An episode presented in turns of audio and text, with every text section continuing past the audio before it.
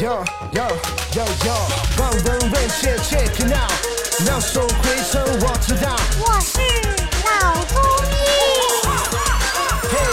Hey。本节目由上海团市委、上海中医大、上海青联、上海医卫青联、辣椒智库联合出品，由上海徐浦中医医院特别支持，喜马拉雅独家播出。那张医生，那很多人有个问题，到底这个颈椎治不治得好？是不是一定要开刀才能治得好？这个说到颈椎病啊，如果到了病的这个程度呢，呃，有的病人经常去看医生的时候呢，医生会说啊，这个病治不好的，啊，等严重了就来开刀吧。但对病人来讲呢，就很沮丧，对吧？觉得这个现在比较轻，那么你又没办法治啊，严重了嘛又要开刀，所以就心灰意冷啊，总认为这个病好不了了，心理负担很重。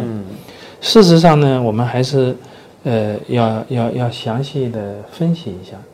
那么大多数情况下面，尤其年纪偏轻的这些人，出现了这个脖子痛啊、颈椎病的一些早期比较轻的，甚至颈椎病的前期啊，还没有到真正颈椎病这种程度，完全可以通过改变一些这个不好的生活习惯，对吧？建立一些良好的生活习惯，来这个进行早期的预防、早期的治疗，配合一些医生的治疗，自己也可以做一些辅助性的治疗，啊，这个都可以控制得好。比如说颈椎的弧度，对吧？通过一定的方式是可以让它恢复到正常的，不是说这个脖子变直了就不能够这个再恢复。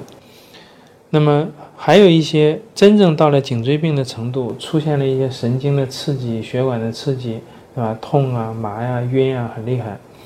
那么这个我们也是有办法的，特别是中医现在有很多治疗方法啊，做手法、打针灸啊，局部用一些膏药、外用药、内服中药等等配合。那么到了缓解期呢，病人再配合做一些辅助性的治疗，大多数也是可以控制的。哦控制的比较好。继续严重的呢，呃，这个是不多的啊。那么还有就是，呃，比例非常低的，百分之五左右的这个严重的脊髓受伤了以后的这种颈椎病。那么现在的这个手术治疗呢，技术也很成熟。呃，真正到了这个要手术的这个程度呢，也不要去害怕。那手术的技术其实在越来越成熟，而且呢，换换一个角度来看手术这件事情，以前没有这种手术治疗或者手术治疗的方法不成熟的时候，这一部分病人可能真的就瘫了，就治不好了。但是现在我们通过手术是完全可以让他不要瘫，啊，可以正常的生活，啊，可以基本上恢复到健康。所以应该说，颈椎病这样的一个病，在目前这种情况下面，我们中医西医的方法结合在一起，是完全可以有效控制的啊，不是治不好的病。好，感谢张主任今天给我们带来的分享，我们下期再见。